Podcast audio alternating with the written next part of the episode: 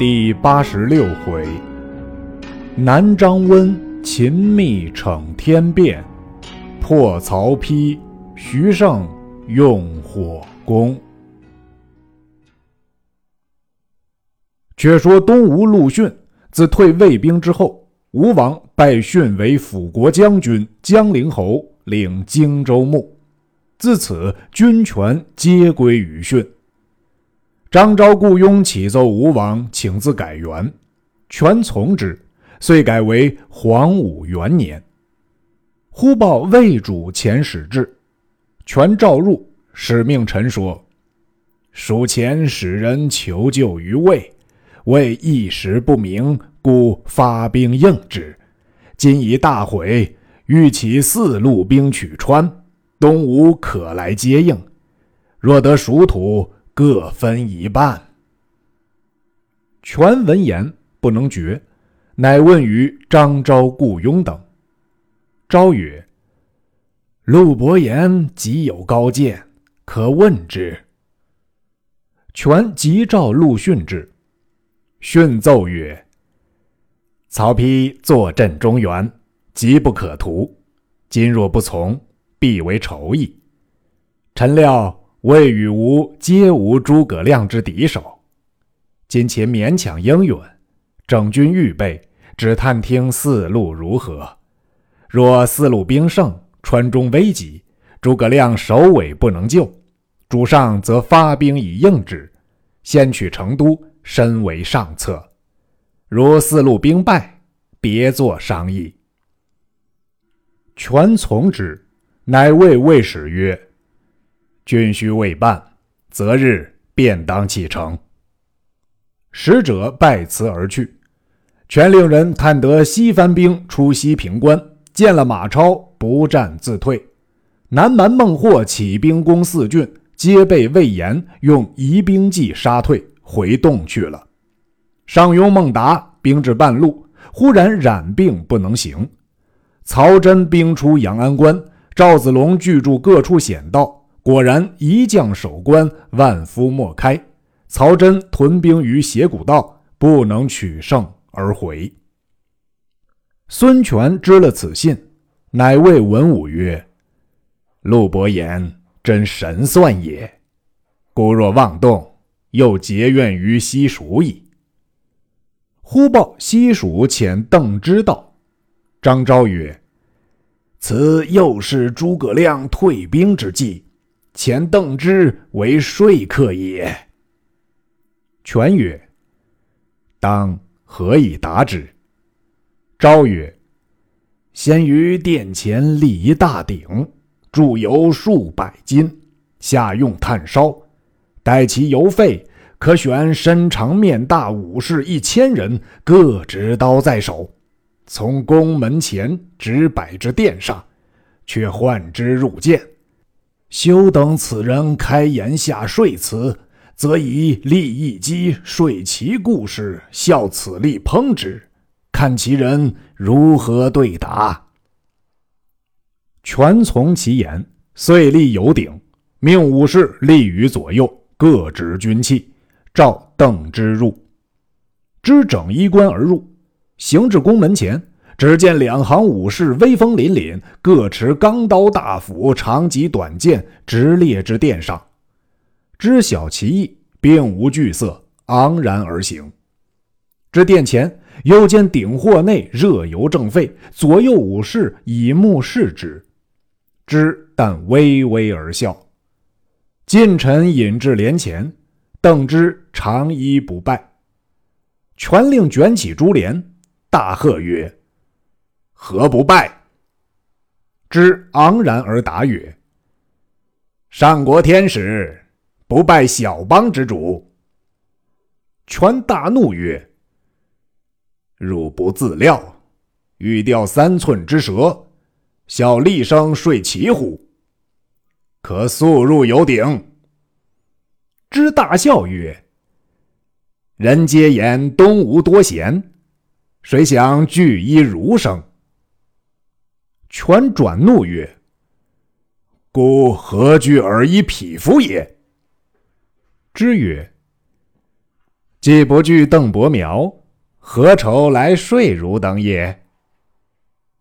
权曰：“而欲为诸葛亮做说客，来说孤绝未相属，是否？”之曰：“吾乃蜀中一儒生。”特为吴国利害而来，乃陈兵设鼎，以据一使，何其局量之不能容物也！权闻言惶愧，即斥退武士，命之上殿，赐座而问曰：“吾贵之利害若何？愿先生教我。”之曰：“大王欲与蜀何？”还是欲与魏和？权曰：“故正欲与蜀主讲和，但恐蜀主年轻识浅，不能全使全中耳。”之曰：“大王乃命世之英豪，诸葛亮亦一时之俊杰。蜀有山川之险，吴有三江之固。若二国联合，共为唇齿。”进则可以兼吞天下，退则可以鼎足而立。今大王若委质称臣于魏，魏必望大王朝觐，求太子以为内侍。若其不从，则兴兵来攻，蜀亦顺流而进取。如此，则江南之地不复为大王有矣。若大王以余言为不然。余将就死于大王之前，以绝说客之名也。言讫，撩衣下殿，望油鼎中便跳。权即命止之，请入后殿，以上宾之礼相待。权曰：“先生之言正合孤意，孤今欲与蜀主联合，先生肯为我介绍乎？”之曰。是欲烹小臣者，乃大王也；今欲食小臣者，亦大王也。大王犹自狐疑未定，安能取信于人？权曰：“故意已决，先生勿疑。”于是吴王留住邓芝，即多官问曰：“故掌江南八十一州，更有荆楚之地。”反不如西蜀偏僻之处也。蜀有邓芝，不辱其主。吾并无一人入蜀以达孤意。忽一人出班奏曰：“臣愿为使。”众视之，乃吴郡吴人，姓张，名温，字惠树，现为中郎将。权曰：“孔卿到蜀见诸葛亮。”不能达孤之情。温曰：“孔明一人耳，臣何谓比哉？”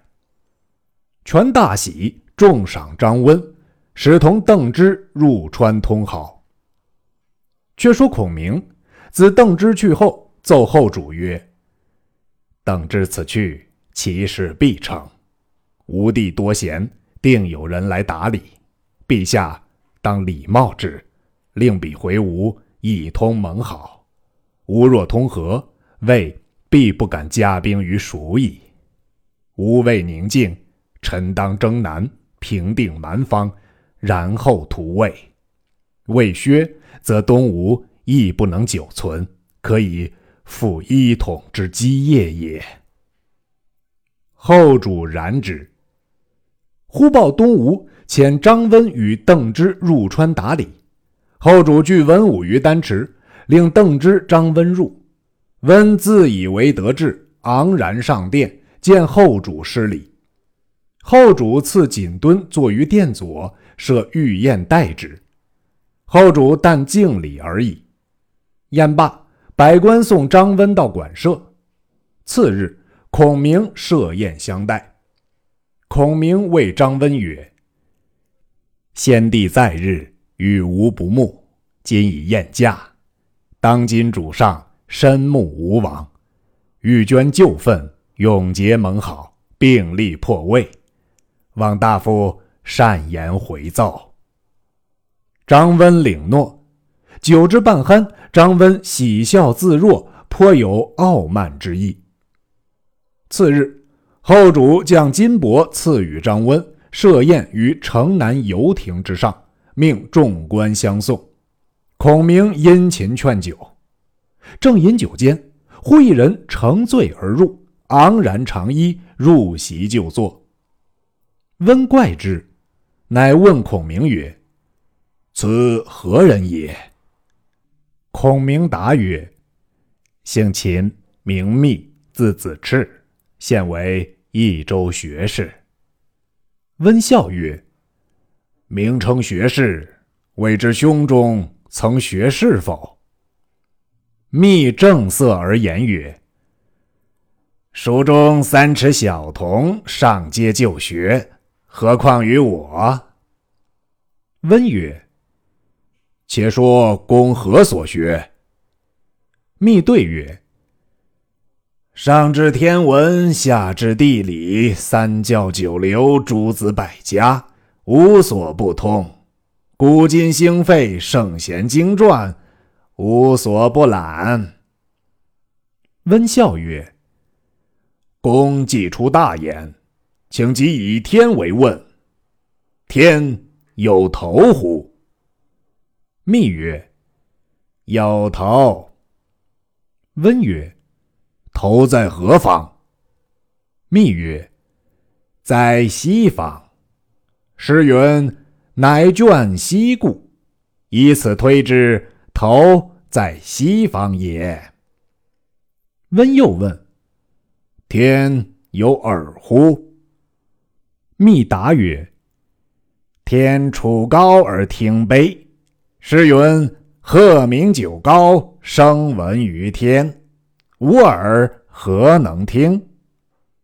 温又问：“天有足乎？”密曰：“有足。诗云：‘天不艰难，无足何能不？’”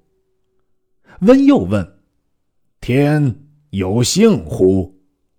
密曰：“岂得无姓？”温曰：“何姓？”密答曰：“姓刘。”温曰：“何以知之？”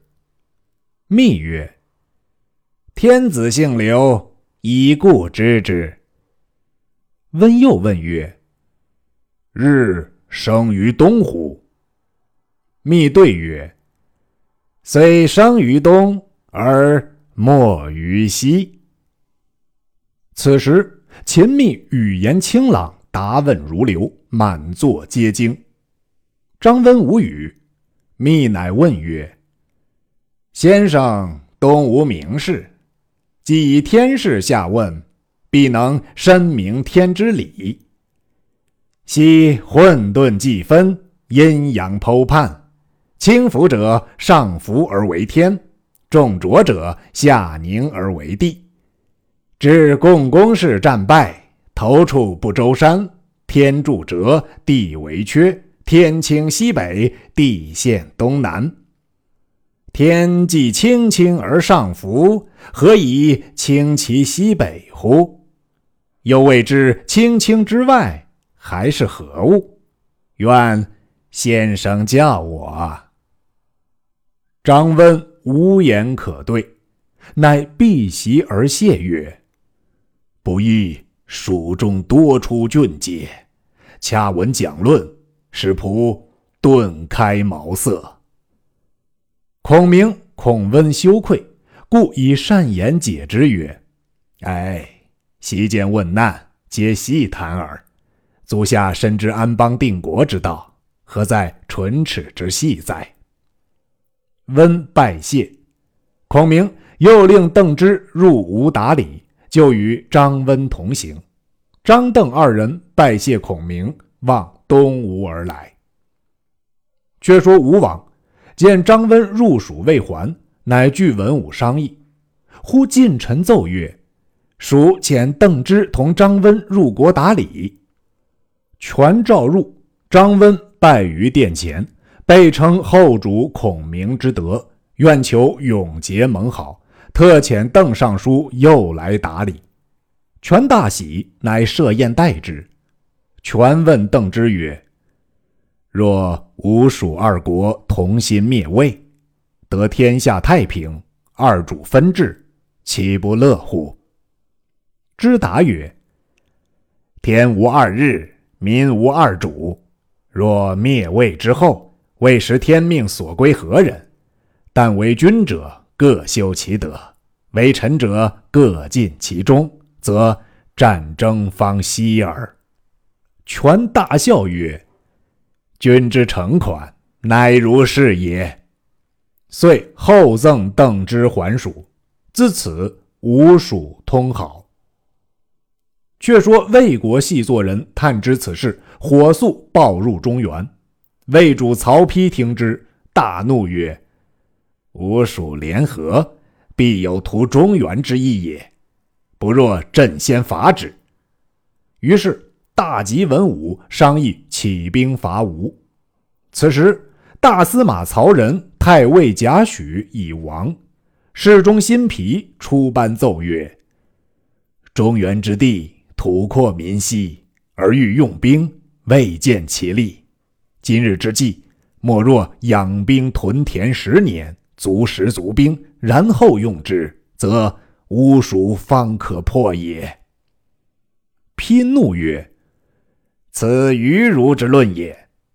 今吴蜀联合，早晚必来侵境，何暇等待十年？皆传旨起兵伐吴。司马懿奏曰：“吴有长江之险，非船莫渡。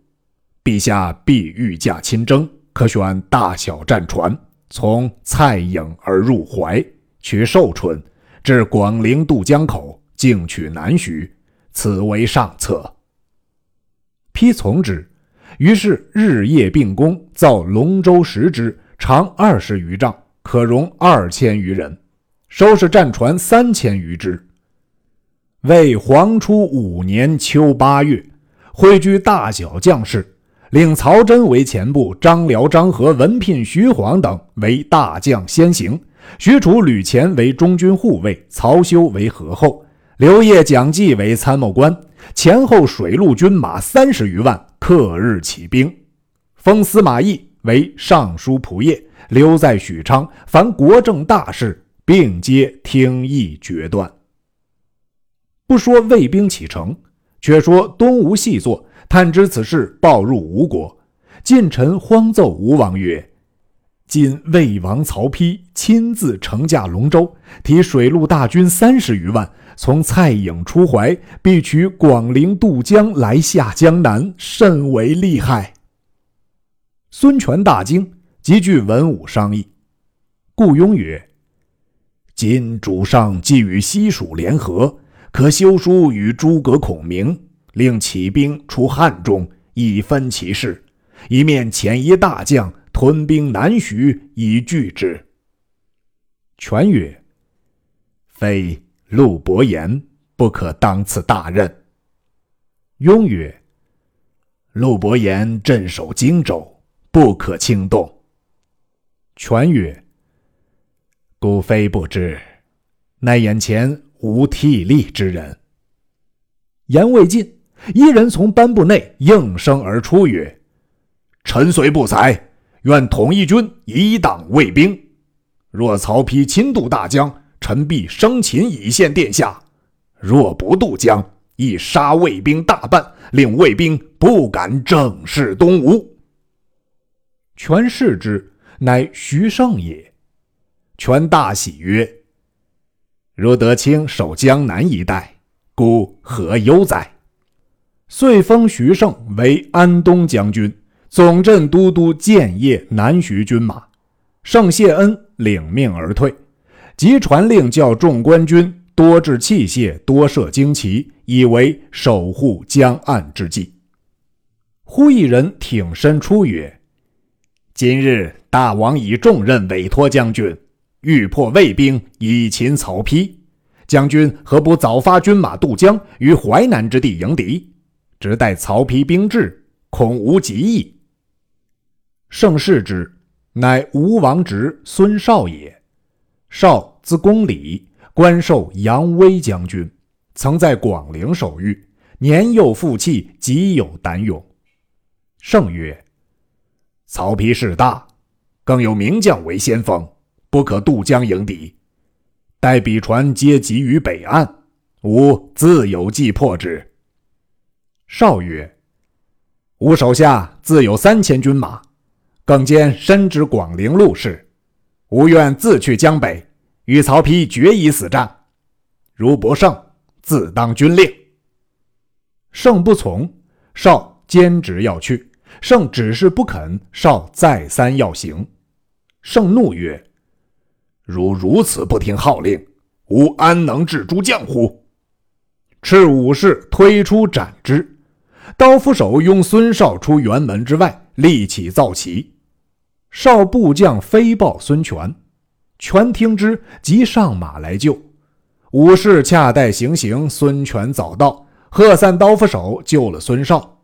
少哭奏曰：“臣往年在广陵，深知地利，不就那里与曹丕厮杀，只待他下了长江，东吴指日休矣。”权进入营来，徐盛迎接入帐，奏曰：“大王命臣为都督，提兵拒魏。今扬威将军孙绍不遵军法，违令当斩。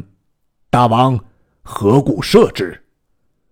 权曰：“少以血气之状，误犯军令，万希宽恕。”圣曰：“法非臣所立，亦非大王所立，乃国家之典型也。若以亲而免之，何以令众乎？”权曰：“少犯法，本应任将军处置。”乃此子虽本姓于氏，然孤兄甚爱之，赐姓孙。于姑颇有牢记，今若杀之，父兄义矣。圣曰：“且看大王之面，记下死罪。”权令孙绍拜谢，绍不肯拜，厉声而言曰：“据吾之见，只是引军去破曹丕，便死也不服你的见识。”徐盛变色，权斥退孙绍，谓徐盛曰：“便无此子，何损于兵？今后勿再用之。”言讫自回。是夜，人报徐盛说：“孙绍引本部三千精兵前地过江去了。”盛恐有失，于吴王面上不好看，乃唤丁奉授以秘计，引了三千兵渡江接应。却说魏主驾龙舟至广陵，前部曹真已领兵列于大江之岸。曹丕问曰：“江岸有多少兵？”真曰：“隔岸远望，并不见一人，亦无旌旗营寨。”丕曰：“此必诡计也。朕自往观其虚实。”于是大开江道，放龙舟直至大江。泊于江岸，船上见龙凤日月五色旌旗，仪鸾簇拥，光耀射目。曹丕端坐舟中，遥望江南，不见一人。回顾刘烨讲计曰：“可渡江否？”夜曰：“兵法时时虚虚，比见大军至，如何不做整备？陛下未可造次，且待三五日。”看其动静，然后发先锋渡江以探之。批曰：“请言正合朕意。”是日天晚，宿于江中。当夜月黑，军士皆执灯火，明耀天地，恰如白昼。遥望江南，并不见半点火光。批问左右曰：“此何故也？”近臣奏曰：“想闻陛下天兵来到，故望风逃窜耳。”批暗笑。及至天晓，大雾弥漫，对面不见。须臾风起，雾散云收，望见江南一带皆是连城，城楼上枪刀耀日，变成尽插旌旗号带，顷刻数次人来报。南徐沿江一带，直至石头城，一连数百里，城郭舟车连绵不绝，一夜成就。曹丕大惊，原来徐盛先父卢伟为人，尽穿青衣，执旌旗立于甲城仪楼之上。卫兵见城上许多人马，如何不胆寒？批叹曰：“魏虽有武士千群，无所用之。江南人物如此。”未可图也。正惊讶间，忽然狂风大作，白浪滔天，江水溅湿龙袍，大船将覆。曹真慌令文聘称小舟急来救驾，龙舟上人力站不住，文聘跳上龙舟，复批下得小舟，奔入河港。忽流星马报，赵云引兵出阳安关，进取长安。丕听得大惊失色。便叫回军，众军各自奔走，背后无兵追至，批传旨叫尽弃御用之物而走。龙舟将次入怀，忽然鼓角齐鸣，喊声大震。刺斜里一彪军杀到，为首大将乃孙绍也。卫兵不能抵挡，折其大半，淹死者无数。诸将奋力救出魏主。魏主渡淮河，行不三十里，淮河中一带芦苇，玉冠鱼油，尽皆火着，顺风而下。火势其急，火焰漫空，绝住龙舟。丕大惊，击下小船傍岸时，龙舟上早已火着。匹慌忙上马，岸上一彪军杀来，为首一将乃丁奉也。张辽即拍马来迎，被奉一箭射中其腰。却得徐晃救了，同保魏主而走，折军无数。背后孙绍、丁奉夺得马匹、车仗、船只器械，不计其数。魏兵大败而回。吴将徐盛全获大功，吴王重加赏赐。张辽回到许昌，箭疮迸裂而亡。曹丕厚葬之，不在话下。却说赵云引兵杀出阳安关之次，忽报丞相有文书到，说益州骑帅雍凯接连蛮王孟获起十万蛮兵侵略四郡，因此宣云回军，令马超坚守阳安关。丞相欲自南征，赵云乃即收兵而回。此时孔明在成都整饬军马，亲自南征，正是。方见东吴敌北魏，又看西蜀战南蛮，未知胜负如何？且听下文分解。